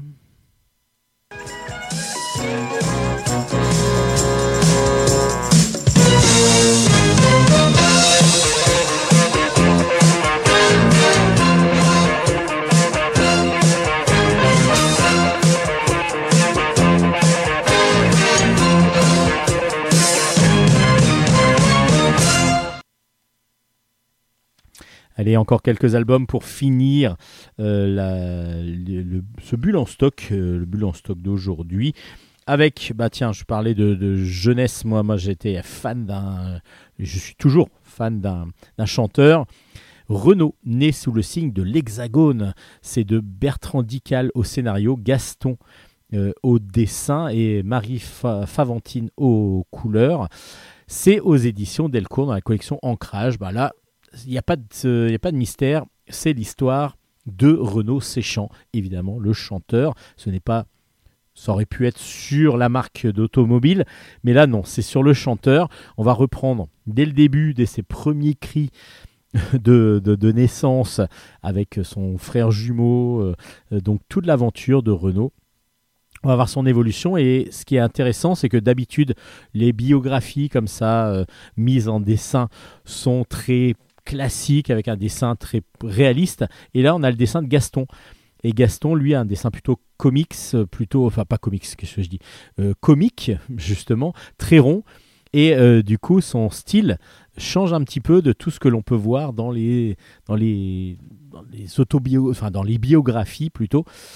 Est très agréable à lire. Et puis surtout, à la fin de chaque chapitre, parce qu'il va y avoir des chapitres comme ça de la vie de Renault, euh, on va avoir comment Gaston euh, a découvert, a aimé et comment lui il a vécu sa passion pour Renault. Bertrand Dical lui nous propose la, la version officielle et puis Gaston lui va nous expliquer que voilà que c'était avec des cassettes qu'il a découvert Renault et ainsi de suite et comment il a pu euh, donc euh, assouvir sa, passion pour ce chanteur. Donc Renault né sous le signe de l'Hexagone, un bel album pour ceux qui aiment cette ce chanteur. Moi, ça m'a donné envie de réécouter des, chansons. J'avoue que j'ai plus de mal avec les nouvelles parce que du coup j'ai du mal avec la voix maintenant de Renault fatigué et, et, c'est plus difficile pour moi d'écouter. Mais par contre, il y a des choses que j'avais envie de réécouter. Je me suis refait un petit peu l'intégrale de Renault euh, avec grand grand plaisir. Renault né sous le signe de l'Hexagone, évidemment, pour les fans du chanteur, c'est vraiment un pur bonheur. Rob Fox et le voyage du souvenir. C'est de Nicolas Potier au scénario, Vincent Joubert au dessin, et c'est aux éditions Delcourt dans la collection Jeunesse aussi. Une surprenante aventure avec mêlant donc un univers animalier avec de la, de fantaisie, mais aussi du comment dire du steampunk, un petit peu de, du, cyber fantasy, ça s'appelle exactement. Un dessin très cartoon. On a l'impression que c'est du dessin animé qui bouge euh, tellement c'est superbement bien dessiné par Vincent Joubert. Et c'est une excellente aventure que l'on suit avec un grand, grand plaisir. Un faune géant est retrouvé endormi près du village de Verbagne. Et du coup, les habitants de ce petit village demandent à Rob Fox, qui est un renard, mais qui a, qui a avec un robot, donc il est accroché à un robot, euh, de, de, les aider euh, pour pouvoir euh, donc faire partir le faune de chez eux. En effet, Rob Fox, lui, il va de village en village pour aider les gens qui en ont besoin, évidemment, sous, après rétribution, évidemment. À la place du faune, lorsqu'ils arrivent à le déplacer, et euh, il découvre un petit souvenir, qui est une créature mythique, toute mignonne, mais qui a plutôt une réputation euh, maudite, maléfique, en tout cas de, mauvais, euh, mauvais pressentiments. Et donc le maire du village demande à Rob Fox de se débarrasser de, de ce souvenir. Alors comment Rob Fox va pouvoir s'en sortir? Évidemment, il va y avoir plein plein d'aventures qui vont se passer dans cet album. Un album court, mais vraiment rempli à rabord vraiment rempli à rabord. On est vraiment sur plein plein de, choses qui vont se passer. Puis comme je vous disais, le graphisme est absolument superbe. On est plongé dans, les, dans ces aventures en même temps que dans les planches, dans plein de couleurs qui nous abreuvent, qui nous sont abreuvées par, dans les yeux. Enfin, ça nous plonge carrément dans l'aventure grâce au dessin. Et c'est, comme je vous disais, presque un dessin animé qu'on a envie de, voir. Ça pourrait être mis en dessin animé tellement c'est beau. Euh, et puis surtout tellement intéressant aussi parce que ça bouge beaucoup. Il y a beaucoup de personnages différents et donc du coup très très agréable. Rob Fox et le voyage du souvenir, un excellent album jeunesse qui est vraiment fait pour toute la famille, que je vous recommande grandement. Donc Bulle en stock recommande Rob Fox, le voyage du souvenir beaucoup de livres, euh, d'albums tirés de, romans, et celui-là en fait aussi partie. Eila, le, clan de l'ours des cavernes, c'est tiré du premier tome des Enfants de la Terre de Jean M. O.L. et c'est aux éditions Jungle Pépite. C'est dessiné euh, par, euh, par Camille Moog et adapté par Marta Todeschini et c'est aux éditions Jungle Pépite comme je vous l'ai déjà dit. Alors c'est un grand grand roman que les enfants de la Terre, alors il y a plusieurs chapitres et là c'est le premier chapitre. On est euh, à 35 000 ans avant notre ère, donc on est quand même dans, une période des premiers hommes en fin de compte. Euh, on va découvrir Eila. Eila est découverte agonisante par une tribu et la guérisseuse du clan qui la découvre décide de lui venir en aide et de la garder, un peu comme sa fille.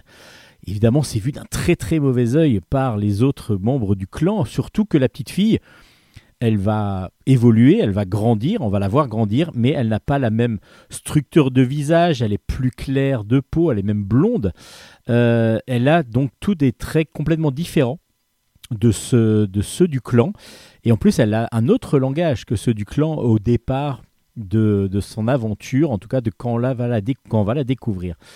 Évidemment, certains disent que c'est un mauvais présage, qu'il faut absolument pas que Ayla fasse partie de, cette, de ce nouveau clan, mais il y en a aussi d'autres qui voient peut-être comme un espoir d'évolution euh, cette arrivée euh, providentielle. Donc qu'est-ce qu'il en est? Qu'est-ce qu'il va advenir de Ayla Et c'est ce que vous allez découvrir dans ce tome. Ayla, le clan de l'ours de caverne. C'est vraiment très très intéressant. Pourquoi? Parce que on se, on part dans une période préhistorique avec beaucoup de, de réflexion autour de ce que l'on pourrait être très moderne en même temps, de ce que l'on peut vivre. C'est-à-dire l'exclusion par rapport à la différence. Déjà, euh, donc Jean OL, a mis ça en exergue dans son, dans son premier roman, dans, ce roman, le premier roman des Enfants de la Terre. Et je trouve ça assez fabuleux de voir comment on a pu, euh, comment il a pu interpréter l'évolution de l'homme et qu'en fin de compte, les problèmes récurrents que l'on a encore de nos jours puissent déjà avoir été euh, fait un écho à cette période-là. En tout cas, évidemment, ça reste de la de l'imagination, mais aussi il y a beaucoup de réflexion derrière qui est très très intéressante. C'est bien documenté aussi. Le dessin est très vivant, très agréable à voir, très coloré, et en plus on a un dessin un petit peu euh, enfant, pas enfantin, j'allais dire plutôt pour enfants, donc assez rond et euh, pourtant, il y a des scènes de, assez violentes, en particulier lors de l'agression d'Ella au départ, quand elle est blessée, etc. Et donc, du coup, on est sur un mix entre un dessin euh, vraiment plus pour les jeunes et un, propos qui, des fois, peut être euh, un petit peu plus dur et un peu plus rude que ce que l'on voit par rapport au dessin. Et, du coup, bah, ça donne un très très bon album familial qui vraiment plaira aux collégiens, mais aussi bien aux grands aussi, euh, qui, vont redécouvrir peut-être cette œuvre littéraire absolument unique et absolument euh, nécessaire, et qui vont aussi sans doute découvrir ben, une magnifique dessinatrice qui a mis tout ça en, en beauté dans ce premier tome. Donc, Eila, le clan de l'ours des cavernes, vraiment à ne pas rater aux éditions Jungle dans la collection Pépite. Pépite, c'est une collection où on va où des auteurs vont adapter des romans plutôt de la littérature jeunesse, mais Les Enfants de la Terre est vraiment fait pour tout le monde. Vraiment, on découvre des très très belles aventures, des très très beaux romans mis en bande dessinée. Et là, le clan de l'ours des cavernes à ne pas rater aux éditions Jungle. Et pour ceux qui suivent euh, ben, le jungle depuis longtemps et qui aiment aussi la littérature jeunesse, il y a Annie J qui fait euh, donc une, euh, une série qui s'appelle Complot à Versailles. Carbone et Sissimia ont déjà adapté les romans qui existent de Complot à Versailles et elles ont aussi réalisé quelques histoires inédites dont celle-là, donc Complot à Versailles, tome 8, Le frère caché. Euh, c'est donc de Carbone et Sissimia au scénario et de euh, Pierre Paoli et Angelilli au dessin, donc des auteurs italiens, et c'est aux éditions Jungle. Alors, on suit, on est en, 1904, en 1690, pardon, on suit euh, Cécile qui est donc euh, qui, qui, vit dans la cour un petit peu de Versailles, mais en tant que elle était vraiment pas, elle monte petit à petit dans la dans la société, dans la cour, mais elle était vraiment plus plus bas de l'échelle au départ. Et puis elle, euh, elle va revenir, donc elle s'est mariée, elle a eu un enfant, elle est partie en Martinique euh, qui, avec, avec, son, avec son mari, et ils reviennent de la Martinique car le grand-père de Cécile est mourant. Ils arrivent même trop tard, le grand-père est déjà décédé. Et euh, du coup, ils vont euh, donc assister, non même pas à ses funérailles parce que c'est déjà fait, mais en tout cas, ils vont retrouver avec euh, plaisir leurs amis et leurs confidents et ainsi de suite. Et donc au château des Rovigny, Guillaume, le mari de Cécile, retrouve son plus proche ami qui s'appelle Silver, mais apparemment, il y a une rumeur qui traîne. Silver ne serait pas celui qu'il prétend. Il aurait usurpé l'identité du vrai fils Galéas de Réo. Alors est-ce que c'est vrai? Qu'est-ce qui va évidemment se passer?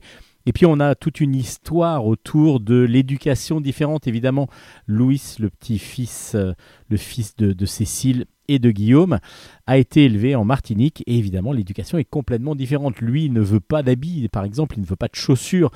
Et, évidemment, le fait d'arriver euh, auprès de, en France, euh, donc euh, dans métropole en tout cas, va lui faire un changement radical.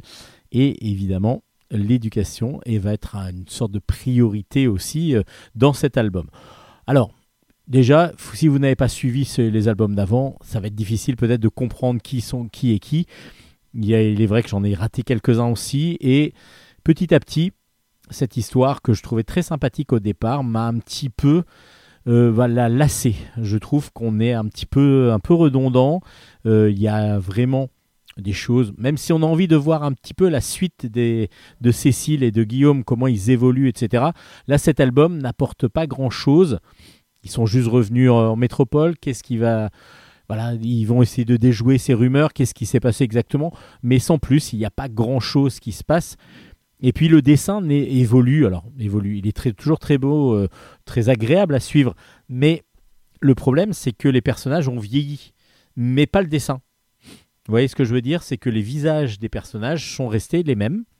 Et donc du coup, Cécile qui est une maman, une jeune maman, de 4 ans, enfin il a 4 ans quand même Louis quand il revient euh, en métropole, quand il arrive en métropole, et elle a le même visage que quand elle est elle, lors du premier épisode de Complot à Versailles, où elle n'était pas mariée, elle n'avait pas rencontré encore son mari, et ainsi de suite. Donc du coup, graphiquement, il aurait peut-être fallu que le personnage vieillisse et que les personnages vieillissent pour que ce soit encore plus crédible. Après, ceux qui aiment bien la série, ceux qui apprécient cette série, je pense, vont être contentés moi, je commence à me lasser un petit peu de complot à Versailles. Désolé pour les autrices, mais euh, voilà, et les auteurs. Je ne sais pas si Père Paoli c'est un auteur ou une autrice, mais en tout cas, voilà, complot à Versailles. Le tome 8 est sorti. À vous de vous faire votre opinion. Peut-être que si vous êtes fan de la série, vous serez encore attiré et subjugué par cette, euh, par cette, euh, par cette aventure. Moi, j'étais un petit peu, je suis un peu resté sur ma faim. Et puis, pour finir, Kid Paddle, le tome 19 s'appelle Love, Death and Roblox. Euh, c'est aux éditions Dupuis, bien sûr. C'est de Midam, assisté de plusieurs scénaristes et de Dérin au dessin, par exemple. Et donc, euh, bah, on continue. Hein. On continue avec Kid Paddle, qui est un fan de jeux vidéo, évidemment, qu'on l'on connaît maintenant de plus en plus avec son avatar, euh, qui est un personnage qu'il joue toujours, un personnage récurrent, qui joue dans les jeux vidéo, qui meurt à chaque fin de, de partie, et donc qui a fait la série spin-off qui s'appelle Game Over. Et euh, dans Kid Paddle, du coup, on va retrouver tout ce que l'on aime, tout ce que l'on aime. Et puis, évidemment, Kid Paddle adore les monstres. Donc du coup, euh, les personnages, les, poupées de, sa sœur vont devenir des monstres les plus horribles quand ils passeront au fond micro-ondes, des choses comme ça. Alors pas dans cet euh, album, mais dans d'autres. Et puis dans, dans ceux-là, ils vont encore aussi être assez difficilement euh, reconnaissables à la fin des, mutilations que vont lui faire subir Kid Paddle et ses amis. Ils vont vouloir aller voir les films d'horreur alors qu'ils n'ont pas l'âge. Évidemment, des stratagèmes sont mis en place pour se faire passer pour des adultes. Enfin voilà, on est sur du classique de chez classique. Le dessin rond de Kid Paddle est toujours parfait. Euh, les, dessinateurs qui ont repris le style de Midam sont parfaits parce qu'on ne voit absolument aucune différence que ce soit dessiné par Yann Derin ou Midam. Donc du coup, on est vraiment sur du classique, mais vraiment jouissif, très très agréable à lire. Moi, je suis un fan de Kid Paddle depuis le premier tome que j'avais acheté lors de sa sortie. Et ben, le 19e ne me déçoit pas. Je trouve que les, couvertures sont belles, les dessins sont beaux, les histoires, même si des fois sont un peu redondantes, ben, toujours me font plaisir. J'aime bien le retrouver, mais pas. Il faudrait pas qu'il en sorte un tous les deux mois. Il faudrait que, euh, voilà, comme ça, tous les six mois, tous les ans, un par an, ou un tous les six mois, c'est très bien parce que ça me contente. Alors peut-être. Euh, c'est à peu près le rythme, hein. c'est un kit paddle et un, et un, game over. Donc voilà, c'est très bien et ça permet de découvrir, donc pour ceux qui ne le connaissent pas, ce personnage emblématique de chez Dupuis, et pour ceux qui le connaissent, de redécouvrir avec plaisir ce chenapan de Kit Paddle. Allez, c'est là-dessus qu'on finit cette émission aujourd'hui.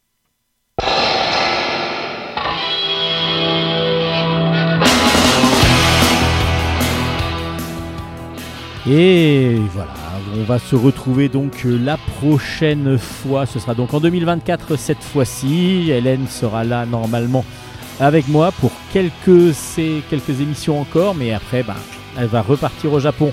Là, cette fois-ci, elle était à distance, mais en tout cas, elle était quand même présente dans l'émission. Si vous voulez retrouver l'ensemble des albums chroniques et toutes les références, vous pouvez aller sur nos pages Facebook. Bulle en stock, bulle avec un S. Et puis sur ma page Facebook, c'est Steven Bescon.